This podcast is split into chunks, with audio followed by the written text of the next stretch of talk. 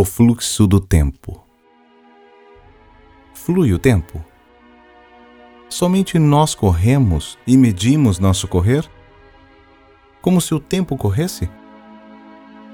Se tudo está em movimento e para nós tem um início e um final, se o movimento corre desde seu início até seu final, supomos que entre eles existe um tempo, um tempo que se move. A pergunta é: o que houve antes do início? Também houve ali um tempo? O que sucede com o final? Acaba com ele um tempo? Necessita o movimento um tempo?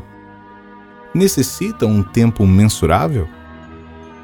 Existe este tempo somente para o observador de um movimento? Existe tão somente no observador? O movimento em si é atemporal, porque em cada instante está em seu movimento no presente e com ele na meta? O grande movimento, por exemplo, o movimento do universo, é em cada instante o presente mesmo, sem mover-se entre antes e depois? Isto suporia que um movimento, uma vez em marcha, move-se por si mesmo pelo impulso da decolagem, que continua sem que outra coisa intervenha. Ou é o contrário, que cada movimento é continuamente novo, um eterno início e, portanto, puro presente. Onde fica aqui o tempo? A isto se opõe que possamos medir os movimentos até podemos predizê-los, pois, graças às nossas observações e medições, podemos estar seguros deles. Ao mesmo tempo, medimos assim nosso próprio movimento e o tempo que necessitamos para essas medições. Este tempo flui.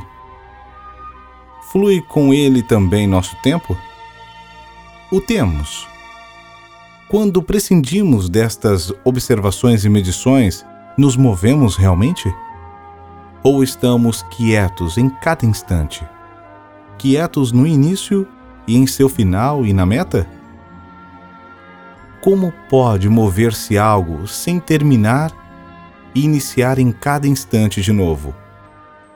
Aquelas forças que tudo coloca em movimento podem retirar-se depois de impulsionar um movimento e deixar que as coisas sigam o seu curso? como se se movessem por si sós, ainda que seja uma fração de segundo? Aqui vem estas reflexões sobre o superfluo do conceito do tempo com uma realidade. Acabam com arrogância, como se houvesse algo em nós que arbitrariamente pudesse determinar um passo? Por exemplo, o próximo e logo olhar para trás? Como se algo tivesse acabado que se constrói um passado e um futuro como se não pudesse haver nada mais além do presente?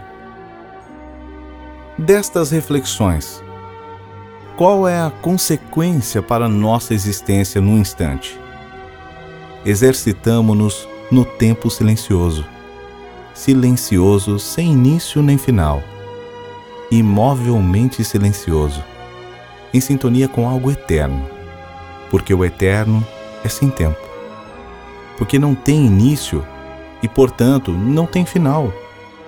Em sintonia com Ele, também nós nos fazemos atemporais, e me atrevo a dizê-lo, eternos.